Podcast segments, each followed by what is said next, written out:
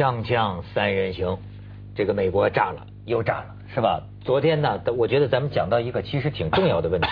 我觉得中国古古代这个这个这些士大夫经常讲一个叫义理呀，义理之辩呐。嗯，其实从民间呢到这个有知识的人啊，他始终存在咱们昨天探讨的一个这这个这个这个这个辩论的题目，就是说，我举举个例子啊，就说这个恐怖主义，一直就有人说，那么和美军误伤平民，嗯这两个啊。该怎么理解？嗯，昨天你们都呃文道都没讲完。嗯啊，对，因为我觉得误伤跟这个刻意杀伤无辜的生命，这绝对有分别。但是呢，呃，现在问题是美军他的误伤啊，常常也被美国的很多知识分子或媒体批评，就是说他那个误伤的失误的程度到底有多大？就假如说你失误程度，比如说无人飞机的这个炸弹，因为它失误程度相相当高，嗯，呃，这个失误程度如果大到那个程度的话，你你怎么样去防止，或者你有没有想办法防止？如果你明知道它的失误几率很高，你又没有做出很有效的方法去防止的话，那这种情况我们又怎么判断？这是第一种。第二种呢，就是我们知道很多中东地区的激进组织那么痛恨美国，其实往往是跟以色列相关的。比如说，过去一年多来，我们看到以色列偶尔的双方的边境袭击里面，那巴勒斯坦那边的激进分子要打以色列平民，这这本来就是如此。但以色列的军队其实也常常在干这样的事儿，比如一个飞弹过去，你一个那么大的导弹，你说我要杀一个人，结果杀了一整座楼的人。对。那那问题是那些死掉小孩呢？他们怎么办呢？那通常以色列也就说，那是因为我们是定点袭击的，我们不管这个。那然后呢？他们就会把这个责任也推到美国身上，说这都是美国你在支持或什么。所以我觉得这里面呢，首先我们道理上讲完全分得清楚误伤与刻意的杀伤无辜。但是我想说的是，美国在减少他的这种刻意杀伤，或者在遏制他的盟友的。这种误杀的这个行为上面，可能也做的还不够。那所以呢，现在他们仍然会把问题推到美国的身上。是。但是无论如何，我是觉得，任何的这种针对平民的恐怖袭击，道德上完全不可取。尽管在战略上，战略上对恐怖分子来讲，这是他可能仅有的战略选择。那也就是说，恐怖分子之所以是恐怖分子，是因为一开始他就选择了一种。道德上一定错误，战略上是唯一选择的。他有的说他另外一种道德，嗯，他们以前比方说无政府主义者，都是一些理想主义者，非常的巴金以前也相信过，搞暗杀他们那个时候就是主张暗杀。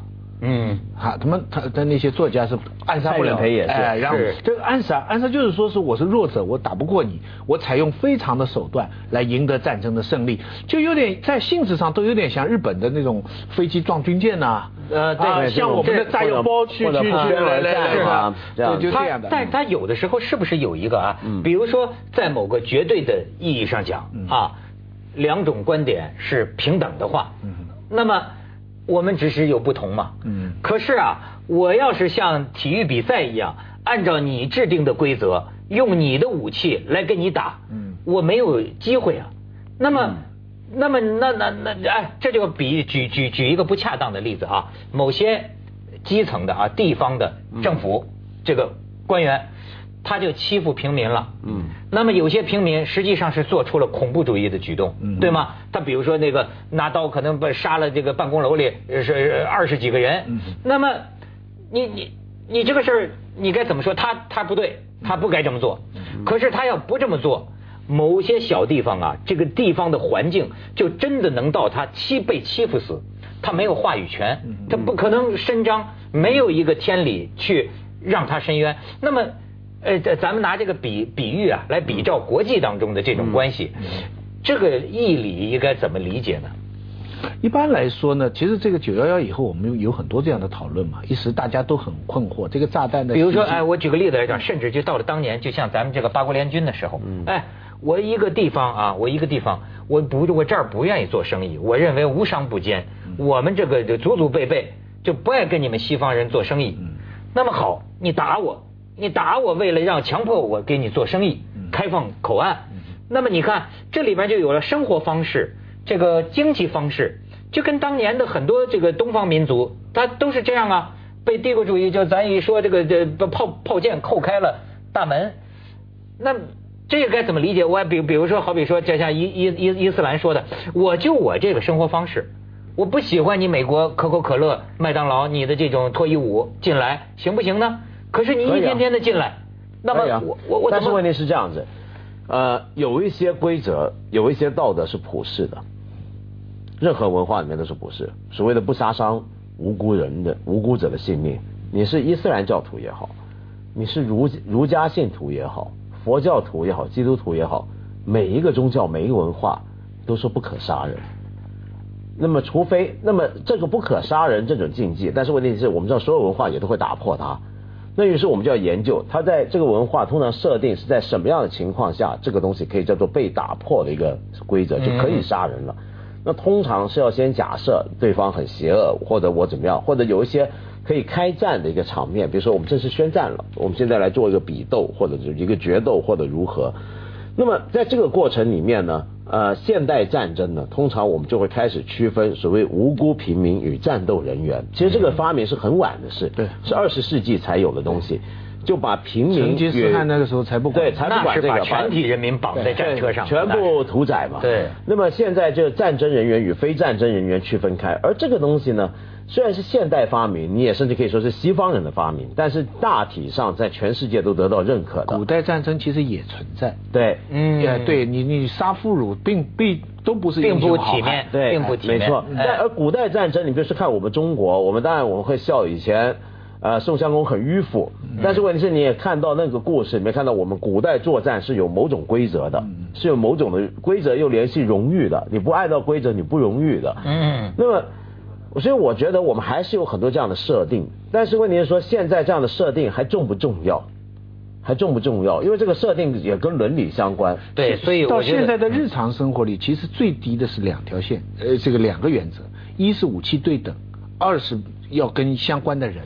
所谓武器对等，就是日常生活当中，比方说你骂我，我可以骂你；你你你用拳头打我，我可以用拳头打你；你拿根棍子，我可以拿个桌子。但是你不能，你拿根棍子，我就拿把枪打你。哎，就是一下子上升。如果武器强烈不对等，你就刚才讲以色列的情况就是这样，对不对？武器强烈不对等，他去炸平民也是这个道理。里边的平民没什么都没有，你去炸人。我问你，朝鲜和美国武器对等吗？他现在就是争取对等。他争取对等。咱们可以，所以这个讨论很有意思。咱们可以看看这最近的几张照片啊，这个哎，说是两个礼拜没露面的金正恩出来了，太阳节嘛。啊，你再看下边，这个，哎，这是就说是人民呐热爱领袖啊。那你再看下边，这个，哎，英国《太阳报》，所以你看这个八卦的的考验，他把当年瑞士这个金正恩，你要知道，他不是一个是金正恩，左边这个那个吗？他在瑞士留过学的，他不是不了解西方是怎么回事，对他不是土包子，呃，所以这就更耐人寻味。你再看下边，哎。那我就说嘛，很有意思。你波士顿一年一度的爱国日马拉松，人家一年一度的太阳节也是国际马拉松。你再看下边，国际马拉松啊，再看下边，哎，呃，叫先军，你可以看到这种先军政治，先军政治，到哪儿你都看见穿军装的。但是呢，中国网友真是会看。说怎么高跟鞋，嗯，高到了一种哈，超出我们想象的。对，你觉得这人人作战吗？对，朝鲜朝鲜女兵形象很好啊，你没想到她是这样的。唱卖花姑娘的。呃，一个一个高跟鞋，嗯，哎，军力严重不对等。我最近呃看了一篇文章嘛，是呃那个我我我我就是差一点点时间，我应该把它记下来有人读，是呃朝鲜方面发的一篇文章，他就是说。我们是在领袖领导下的世界第一强国，天下第一强国。你们这个太可笑了，就是你你韩国的、美国的这个军队，太可笑了。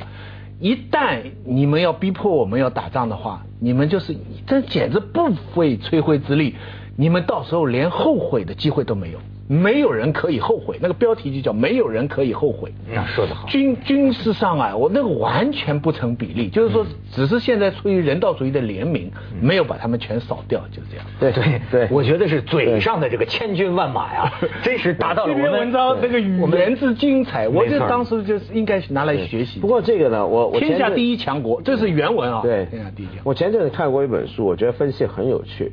就那是一个德国人在在韩国就在汉首尔那教书，他也是一个朝鲜问题专家，他提出一些观点我以前没见过，他的分析很有道理。他说先军政策这个东西，他研究是什么时候开始的？仔细注意啊，其实七八十年代的时候，朝鲜没有谈先军政策，为什么呢？因为七八十年代的时候，朝鲜对人民的宣传还是我们的生活比韩国好。比南韩好，嗯，我们日子比他好，不要问他真的有一度两两韩是差不多的，就朝鲜南北是差不多的。那么直到九十年代，比如说朝鲜开始有饥荒了，饥荒是后晚期嘛，但是九十年代初，他们已经一般老百姓都知道了，其实我们的生活是不如韩国的，也不如也不如中国了，跟谁都比不上。这个时候，他的整个国家的意识形态才转上先军政策。嗯，就为什么？就说这个时候，他要告诉老百姓，如果我们经济也不如人家好，那我们正确在什么地方？我们还有什么立国的根本呢？那就是军队。就我们军事上优越于所有人，然后让老百姓觉得很自豪，我们比谁都能打，比谁都能干。嗯，而而这一点呢，是能威吓到所有人的。说这个。韩国呢，他有解释的，说韩国为什么生活水平高？因为他官方宣传是这样说：韩国没错，日子现在比过得比我们好，但那是一种多么道德腐败、对，多么糟糕的生活。你不要看他们日子好。其实呢，全是靠着牺牲民族尊严，讨好美国大兵回来。美国大兵在首尔爱强奸谁就强奸谁。美国的男，我们的同胞女子都被侮辱了，说只有我们靠着我们坚强的军队捍卫我们的纯洁。是我有几个朋友去台湾，不不不，台湾，台湾也讲这个朝鲜台湾的，去那个朝鲜的，去朝鲜旅行。哎，他是觉得这个朝鲜的跟他一块那个翻译啊，呃，特别好。呃，而且在北京都是留留过学很长时间，一路带着他们走。他们呢，就是你知道，他有一种很奇怪的心理，就是也不好意思啊，乱钻那个小胡同。嗯。因为人家对你很热情，你知道吗？而且呢，人家就明显不愿意让你到某些地方去看。慢慢的弄得你自己吧，你也不好意思，让人家特别为难。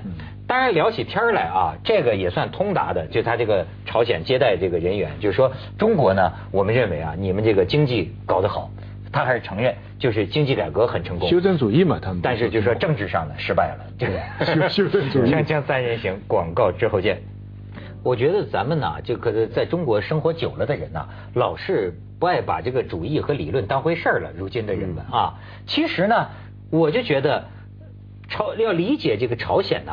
是不是还是应该了解一下他这个主体思想到底是个什么思想？嗯，你知道，当然我也没有什么机会啊，学习这个主体思想。嗯，但是呢，我这两天呢，我去了趟泰国，你知道吗？我在飞机上，哎，我学习了一下朝鲜的金日成的这个。主体思想在泰国怎么干嘛学习？不是这个飞机上啊，有那个华文报纸啊，是可能是泰国华人办的这个报纸。你看叫什么呢？叫《新鲜日报》，暹罗就《新鲜日报》华文报纸。但是华文报纸呢，出现了一整版的这个，你你可以看。这是广告吧？就对，我就觉得它是不是呢？朝鲜方面的这个广告就登了这么一大版。你看，我就大家叫主体的永恒太阳。所以呢，我在这里边学习了一下主体思想。你说主体思想是什么？他们为什么他们的主张啊是什么？你再看看下边我画黄线的这几段啊，这个广告里边说世界进步人民称颂社会主义朝鲜的始祖金日成主席为主体的永恒太阳。你仔细看呐，跟中国过去啊还是有不同的。你看啊，一九三零年六月。他在卡伦会议上阐明了主体思想的原理，以此为基础指明了朝鲜革命的前进道路。这是宣布主体思想创立的历史性事件。由于主体思想的创立，展现了过去啊，你注意啊，这讲哲学了。过去认为自己是自己的奴隶命运呢，是命中注定的。成为历史对象的人民群众，知道什么意思吗？就过去啊，老百姓以为自己不是历史的主人，而是历史的对象，就当奴隶的命啊。但是现在人民群众觉悟了，作为世界和他自己命运的主人，自主地、创造性地开辟时代和革命的前进道路的历史的新时代，叫自主时代。你看，他在美国发动的朝鲜战争中，坚决维护了国家主权。这也没提咱们志愿军什么事儿。这在他的先军革命领导中占有特殊的地位。他用卓越的军事思想和战略战术，胜利的领导朝鲜军队和人民，给自诩为最强的美国以历史上第一次的惨败。哎，我觉得小时候不是说咱们的吗？他其实很少提 我们，他很少提。你看，他说他英明领导朝鲜，在解决国际舞台上发生的所有问题方面，你你你先注意他的用语，所有问题上面堂堂的行使自主权，堂堂思密达，是吧？一九六二年。美帝国主义制造反对古巴的这个人民的加勒比海危机。一九六四年这个北部湾事件，朝鲜并没有看别人的眼色，也没有追随大国的立场，本着自主原则，庄严表明了对于局势的原则和立场。你知道我为什么大段跟你念这个？我到！我开始当然是了解一个一蛛丝马迹。就是他这个主体思想啊，嗯，这个主体思想是不是直接的逻辑啊？就是说呀，我不要仰人鼻息，对，你不要觉得我是听中国摆布，嗯，我是一有机会啊，我这个做自主啊。什么叫主体思想？就是要做要做自己的主人，对，是不是这么一个？他这个主体思想啊，其实并不复杂，我们听着好像觉得很神秘啊。你仔细，我那时候真的认真读过金日成的一些演讲或文章，很坦白讲啊。就不是要制造什么外交纠纷得罪人家，很坦白讲，他的理论水平并不是太高，他很明显在马列主义的钻研上面没有太厉害，他倒是受了不少毛泽东的影响，但是问题这也是二手影响，就他本身不是那种对有像毛主席那样有哲学关怀的人，那么他讲穿了主体思想，就你讲的，其实就是自尊，就是自尊心 自主，那这个自主是两方面的，第一方面就是说他要从历史上追溯，说朝鲜这个国家。他历来呢最大的威胁叫什么？他要拒绝主体是要拒绝一个东西，叫做拒绝士大主义。士大是什么呢？就是侍奉大国。说这个国家呢，以前呢就常常侍奉大国。那他说他怎么讲呢？他讲的很巧妙。他说过去被日本欺负过，然后呃俄罗斯也欺负过他。说还有他说部分的中国部族部族啊，然后还有美国啊什么这些。所以他这个说我们历来就势大，你想想看什么叫历来就势大？你想想看这个话很妙。朝鲜历史上被认为是中国的附庸国嘛，嗯，所以他就历来势大，其实是暗指中国的。是。然后呢，说我们今天开始我们要做自己的主人翁。那第二呢，他也要有点马克思主义的调子，所以就接上说，那我们这个主体是谁呢？是人民群众主体，历史是人民这个，可是。正面它有个很关键的一点，就人民群众努力自己创造。那我们就想，这很矛盾。那如果真的是人民群众的话，那金家这个是是跟人民群众什么关系？他代表人民群众啊。对，他就说人民的大救星啊，他是人民的呃母亲。那这一点呢，他跟中国不一样。因为中国我们跟随领导人或者跟随党啊，党是我们唤醒了我们，代表我们救醒救醒叫醒了我们，然后他代表我们。但是他们那边不同，他们那边是把金家呢形容成跟人民群众是几乎一种天然的血缘关系，是种不是父子，而且是母子。啊，他形容你看他的他的以前的画很怪啊，他画金日成啊，那个笑容啊是很温柔的，很温暖的。他很少以战士形象出现，反而他老婆老是以战士形象出现，在护卫他。进步人民嘛，这你看他这些词儿的罗列很有意思哈。社会主义朝鲜的始祖金日成主席为主体的永恒太阳，他是几个？我觉得几个东西加在一块儿。加在一块儿。锵锵三人行，广告之后见。还有一个，所以有一点很奇怪，你看朝鲜，朝鲜很多人说他什么随便就说什么签了什么约，翻回头就不认账。那天讲好六方会谈，回头又说不谈了。你知道他做这些事儿，外界就觉得你莫名其妙，或者觉得你不守信用，或者怎么样。但是他们的解释底下是解得通的，他会解释成，那是因为我们谁的面子都不给，我们爱怎么干就怎么干，我们我们任性。我的理想也是这样。但这个任性呢，他他把它理解为是一种很高尚的事情。嗯。那么。那么，而且更妙的是，其实现在他们很多外国去的援助品嘛，对不对？美国啊，什么 NGO 出一大堆援助品。那以前呢，他们会把这些援助品都的这些外来名字给抹一抹。比如说那时候我们中国去的东西，那个铁路啊、火车，他把那个长春制造啊什么都给抹掉。现在不，他就让老百姓看，这美国佬送来的，韩国送来的。但是他有新说法，他说为什么我们接受这些援助呢？那是因为他们怕了我们。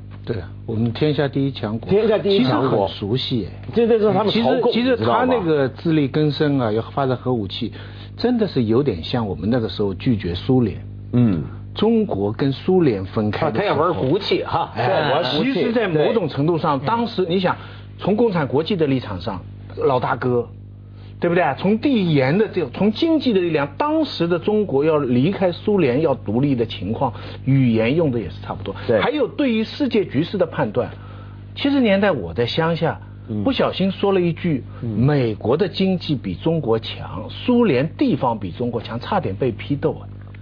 就是说，你要跟农民说这一点，就是说，这个苏联这个地方比中国大，这个是还好，拿地图都可以作证的，他们全不相信的。嗯，所有的人就是，而且说美国是比中国有钱，也全部不相信。所以当时也都觉得我们是最强的，天下第一强国。所以我觉得这是我们都走过的，所以非常熟悉。问题是现在国际政治变了，咱们这小兄弟接下来对我们，我们接下来怎么办？接着下来为您播出《西安楼冠文明启示录》。核弹，他现在也是搞这个，但他发点核弹，能打到。